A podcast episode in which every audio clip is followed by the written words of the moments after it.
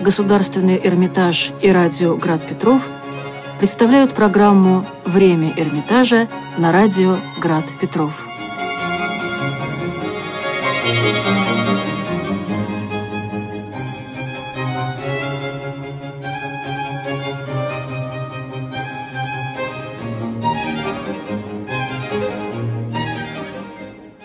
Здравствуйте, дорогие радиослушатели. У микрофона Екатерина Степанова. Сегодня я приглашаю вас в удивительное место. Мы перенесемся на 300 лет назад и окажемся в Зимнем дворце. Что ж тут удивительного, скажете вы? А удивительно то, что дворца этого нет на наших улицах. Мимо него нельзя пройти, около него нельзя остановиться. Но в него можно попасть, спустившись на 3 метра ниже уровня набережной. Это Зимний дворец Петра I. Одно из первых зданий в Санкт-Петербурге и один из самых молодых музеев в нашем городе. Нас ждет настоящее путешествие во времени и замечательная экскурсия, которую для нас проведет заведующий сектором Зимний дворец Петра I отдела русской культуры государственного Эрмитажа Сергей Алексеевич Нилов. Thank you.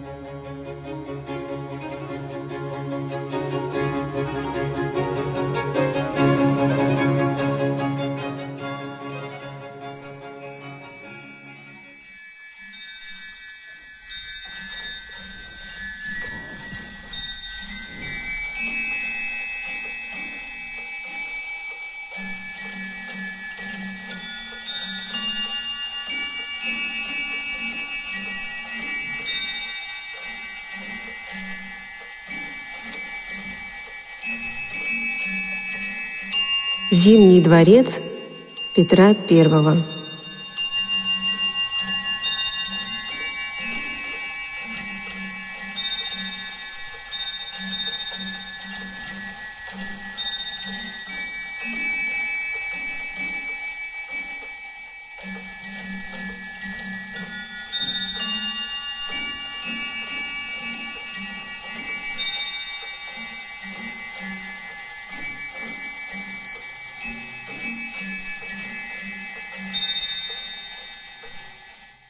Мы с вами сейчас находимся в здании Эрмитажного театра, которое было построено по проекту архитектора Джакома Кваренги в самом конце XVIII века.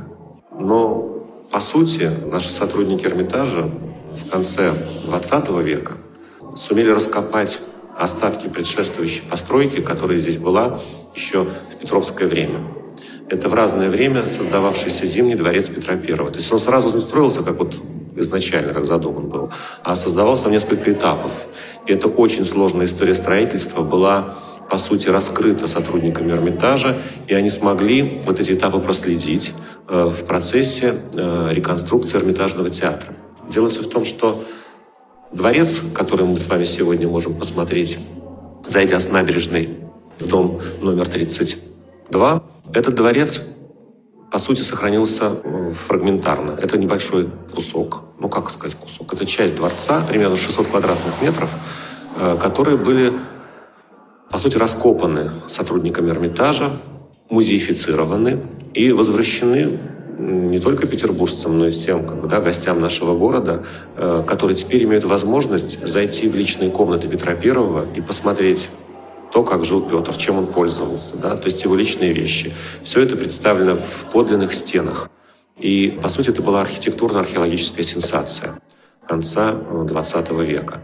Музей открылся в 1992 году, и, в принципе, ему всего 24 года да, этому музею, но, тем не менее, это одно из самых старых зданий Петербурга, построенное по проекту архитекторов Доминика Трезини, Гербеля, Растрелли-старшего, и эти архитекторы, конечно, э, исполняли волю Петра.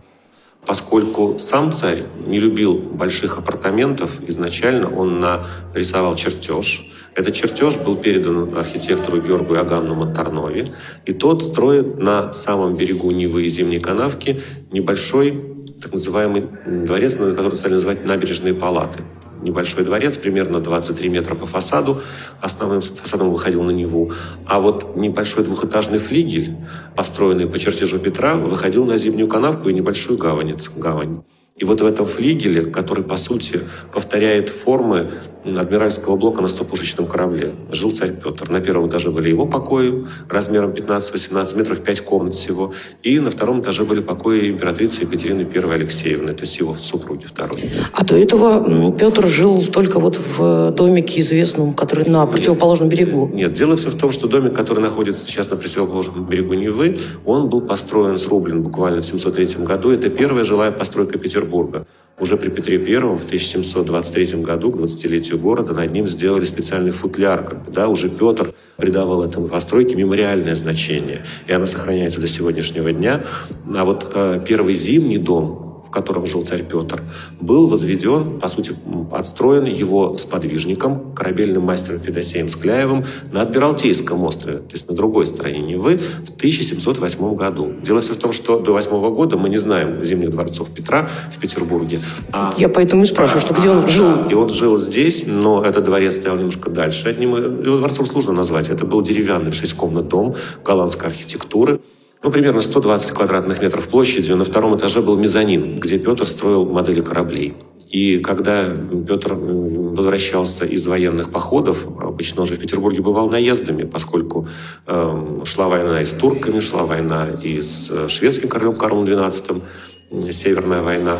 И Петр, когда приглашал гостей себе в этот свой небольшой деревянный дом, понимал, что ему даже не хватает приборов. Да, и вот его слуги бегали по соседям, собирали приборы для того, чтобы да, ими обеспечить гостей. Ну, а э, в 1711 году э, по приказу Петра этот э, деревянный дом разобрали, на бревна раскатали и перенесли на Петровский остров и поставили у пристани. К сожалению, он не сохранился, этот деревянный дом. А вот на этом месте, по приказу Петра, строится новый дворец, уже дворец. Хотя в письме Александру Даниловичу Меньшикову э, сам царь писал, построй мне новые хоромы, то есть, по сути, новый деревянный, но большой дом. Вот. А э, Александр Данилович Меньшиков знал, что Петр в ближайшее время планирует узаконить свои отношения с Марты Скавронской, его второй будущей женой, которая стала в крещении Екатерина Алексеевна. И э, к свадьбе Меньшиков Александр Данилович делает царю подарок. Строит ему не хоромы, а каменный дворец на Средней улице. Между Миллионной нынешней и Дворцовой набережной была еще одна улица, которая не сохранилась. И вот на этой Средней улице э, Трезини возводит э, двухэтажный каменный дворец – где 19-22 февраля 1712 года Петр Великий исправил свадьбу с вот этой вот своей второй э, женой, его боевой подругой Екатериной Алексеевной, в будущем императрицей Екатериной I. Э, свадьба проходила на первом этаже. Есть гравюра замечательного русского гравюра Алексея Федоровича Зубова, которая показывает это событие. Хотя, конечно, там не совсем все так, как было на самом деле, но то, что эта гравюра является для нас очень важной, потом еще об этом поговорим, там действительно можно видеть царя Петра и видеть его свадебный подарок, который он сделал своей супруге. Это вот э, выточенная из кости черного дерева паникадила, люстра, которую он повесил перед свадьбой буквально в этом зале. И в этой комнате как раз присутствуют уже и дамы, и кавалеры, то есть все вместе, они отдельно, мужчины и женщины. То есть это те самые петровские как бы, новшества, которые вводятся у нас в Петербурге. И как ковры тканые украшают стены и зеркала большие. То есть это уже действительно европейский замечательный интерьер. И мужчины сидят в алонжевых париках, и в богатых костюмах европейских, и дамы тоже в европейских платьях. То есть на самом деле мы видим уже такую европейскую свадьбу, которая длилась, как я уже сказал, несколько дней с 19 по 22 февраля 1712 года. Но что интересно, свадьба Петра в этом дворце была не свадьбой царской. Когда э, Петр, насколько я знаю, э, решил жениться на Екатерине, то местоблюститель Патриаршего престола Стефан Еворский был против, поскольку эта свадьба была невозможна. Миром мазан, помазанный царь и Портомоя, то есть из подлого сословия, да, жена, конечно, это было не, невозможно. Но мы знаем, что у нас Петр Алексеевич всегда из всех ситуаций выходил очень просто. Он не любил церемоний, не любил долго думать. Он тогда решил, если я не могу жениться на э, Екатерине как царь, тогда я женюсь на ней как контр-адмирал Шелбинахт. И это была свадьба не царская, а адмиральская. И за столом, за большим столом, э, гравер Зубов изобразил гостей Петра I на этой свадьбе. Ну, конечно, э, шефом, то есть маршал на этой свадьбе был Александр Данилович Меньшиков, А гости – это адмиралтейщины коллеги, сподвижники Петра, генерал-адмирал Апраксин, Крюйс, Ягужинский, Рогузинский, самые знаменитые в окружении, которые, да, вот те самые люди, которые окружали, имеющие отношение к адмиралтейскому ведомству.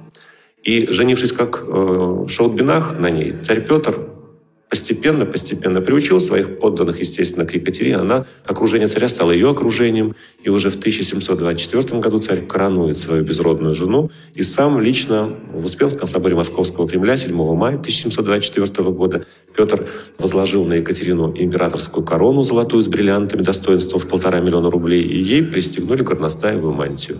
Таким образом, в 24 году она стала соправительницей Петра, императрицы Екатерины I Алексеевны.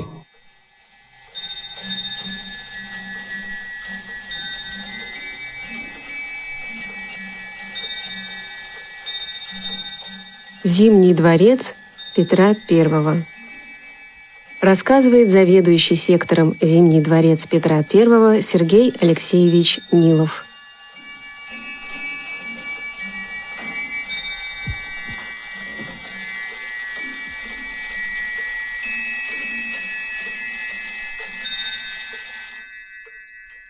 Ну, если говорить об дворце, в котором проходила свадьба Петра, те самые свадебные палаты, а их так сразу стали называть, построенные Меньшиковым, эти палаты, к сожалению, не сохранились. Они были разобраны в 1725 году, сразу после смерти Петра, когда расширялся дворец, который ныне сохранился. Вот то, что мы с вами сегодня видим, остатки этого дворца как раз и можно увидеть под сценой и зрительным залом Эрмитажного театра Екатерины II.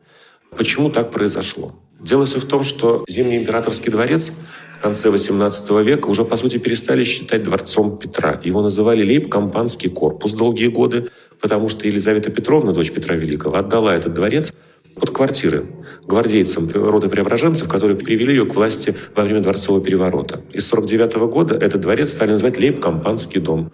Те гвардейцы, у которых не было жилья, размещены были здесь, а когда в начале 60-х годов была ликвидирована Лейб-компания, на престол зашла Екатерина Великая, и в 1760-х годах была основана дирекция императорских театров. Здесь сразу же разместили иностранную э, театральную труппу. А с 1766 года в бывшем дворце Петра I была э, дирекция императорских театров возглавляемая Иваном Петровичем Елагиным, если я не ошибаюсь. И вот отношение уже как бы этого здания к театральной жизни города было прямым. И Екатерина Великая, которая в конце XVIII века решила построить свой придворный императорский театр, она приказывает архитектору Жаку Макваренге возвести этот театр за полтора года. По тем временам это невозможно было сделать. Да и сейчас тоже построить огромный театр за полтора года – это нереальная задача. Тем более, что нужно учитывать, что Кваренге должен был разобрать предшествующую постройку. Огромный дворец, который был 72 метра по Неве, двухэтажное здание с галереями обходными. И вот этот дворец Кваренге не разбирает целиком. Чтобы уложиться в обозначенные императрицей сроки, он разбирает часть второго этажа Зимнего дворца и встраивает туда сцену и зрительный зал. А архитектор Иванович Фельтон э, строит переход на галерею, галерею над аркой через Зимнюю канавку. И императрица Екатерина Великая через полтора года вошла в свой театр из Большого Эрмитажа по этой галерее посмотрела первый спектакль. Оперу Облесева «Мельник, колдун, обманщик и сват» на музыку Соколовского. А вот фасад сохранился у театра дворца Петра I.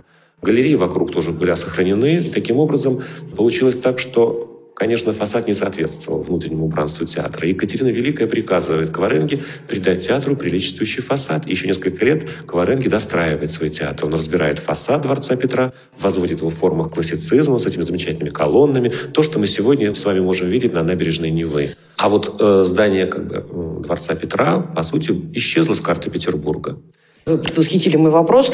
Я когда так смотрела историю дворца Петра, удивлялась, почему он не сохранился, потому что ведь чтили память Петра и Елизаветы, и уж Екатерина все время себя, так сказать, считала продолжательницей. Вот для меня оставалась загадкой, как же так не сохранился. Ну вот история с Лейб-Компанским домом как раз объясняет. Да, ну и к тому же этот дворец э, трудно э, сопоставлять с дворцами последующих правителей, поскольку Петр I, я уже говорил, часто он строил все поэтапно. Это было такое лего. У этого дворца Петра как бы, да, не было парадной лестницы даже большой. То есть даже гроб царя не смогли вынести да, в, ну, в день его похорон и выносили через центральное окно на второго этажа на Неву.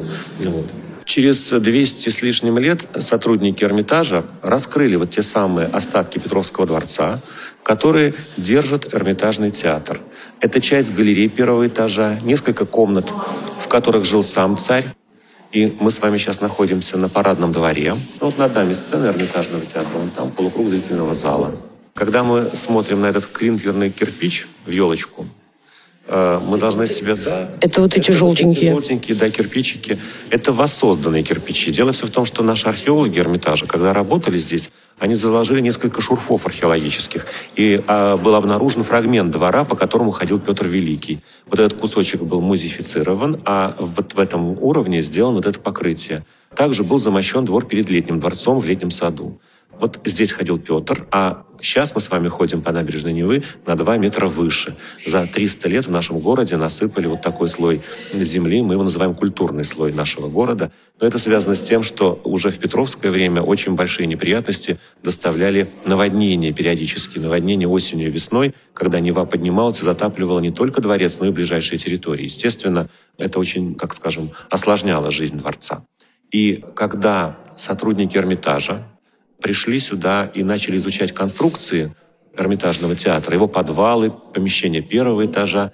Задача состояла в том, чтобы достаточно сжатые сроки провести реконструкцию Эрмитажного театра, поскольку это самый старый каменный театр Петербурга, ему больше 200 лет. И когда начали сотрудники Эрмитажа раскрывать стены, да, они обнаружили значительные фрагменты Петровской кладки начала XVIII века. То есть э, идея реконструкции театра, она как бы она натолкнула, как бы натолкнула на, на все да, дальнейшие на то, поиски? Что, на то, что когда шаг за шагом раскрывали, убирали закладки камня Кваренги конца XVIII века и э, открывали фрагменты Петровской кладки, стало понятно, что это значительные участок. Это значительный фрагмент Петровского дворца. А когда архивные материалы позволили доказать, что сохранилась именно та часть дворца, где жил последние пять зим с 1720 по 1725 год Петр Великий, тогда было принято решение музеифицировать эту значительную территорию дворца. И здесь решено было устроить мемориальную экспозицию, архитектурно-мемориальную экспозицию «Зимние дворцы Петра I».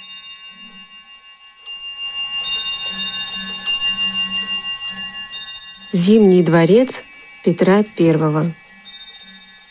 Рассказывает заведующий сектором Зимний дворец Петра I Сергей Алексеевич Нилов.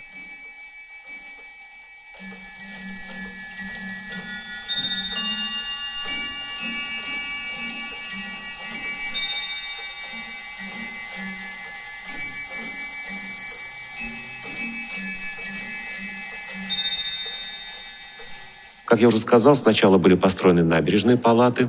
Дело в том, что э, в 1712 году Петр въезжает в свои свадебные палаты на Средней улице и живет там до 1720 года. Но семья росла, и Петр приказывает Средней улице не быть, а застраивать каменными дворцами в линию Верхнюю Невскую набережную, Нижнедворцовую. Она была подсыпана, выровнена, и на этой Верхней Невской набережной строятся каменные дворцы. Это дворцы знати Петербурга. Дворцы генерал-адмирала Апраксина, тоже, опять же, Ягужинского, Крюйса, Мусина Пушкина. И тут же, вот в 1918 году была прокопана зимняя канавка, и э, вот на углу зимней канавки и Невы архитектор Георгий Аган Матарнови строит для Петра вот эти набережные палаты небольшие. То есть свадебные палаты находились как бы в глубине квартала, да, там, где сейчас какое-то военное теперь ведомство в этом да, здании. Ну, вот... Да, да. Они оказались в глубине двора, но дело все в том, что дворец, свадебные палаты, они не перестали как бы существовать, в смысле государственные функции сохранились у них,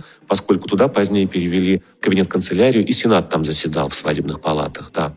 А э, Петр I переезжает вот в эти набережные палаты, в свой флигель двухэтажный, который выходил окнами на зимнюю канавку и гаванец, в 1720 году, осенью 20 года, и живет там, в этом флигеле, до конца своих дней. Но дело в том, что дворец был очень небольшой, а рядом была территория, принадлежавшая капитан-командору Шхелтингу. И вот когда тот умирает в 18 году, Петр покупает участок земли, и архитекторы Трезини, Гербель, э, Растрелли старший, они расширяют дворец Петра втрое. Он становится 72 метра по Неве, был 23 метра, да, в три раза.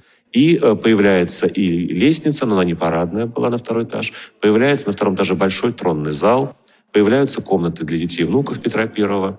И вот, как я уже сказал, этот дворец становится одним из самых больших зданий нашего города Петровского времени. И Петр в этом дворце живет с 1720 по 25 год. И в этом дворце он умирает с 28 на 29 января 725 года.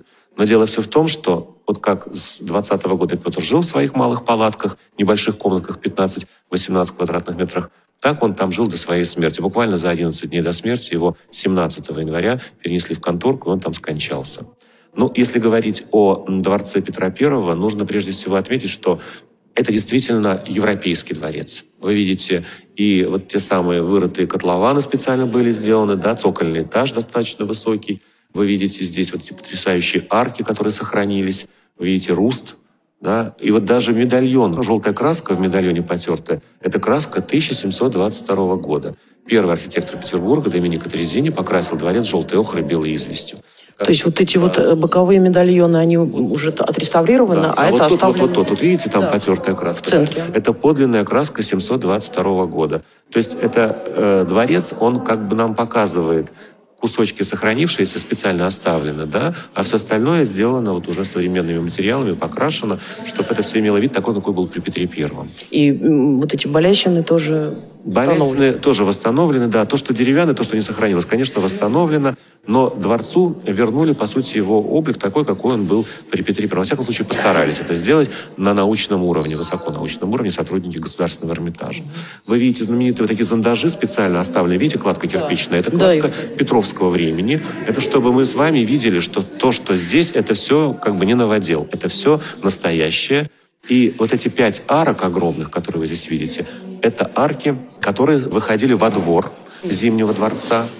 И вот галерея, прямо вот где сейчас центральная арка, там в этой галерее э, стоял Петр I э, в 1724 году и смотрел на герцога Галштинского вот здесь вот на парадном дворе. И как раз в ноябре произошло обручение герцога Галштинского и Анны Петровны, старшей дочери Петра Великого, в этом дворце на втором этаже в большом тронном кавалерском зале. К сожалению, второй этаж не сохранился. На втором этаже находится сцена, зрительный зал Эрмитажного театра. И вот эту сцену и зрительный зал держат остатки Петровского дворца. Ну а мы с вами можем посмотреть личные комнаты Петра Великого.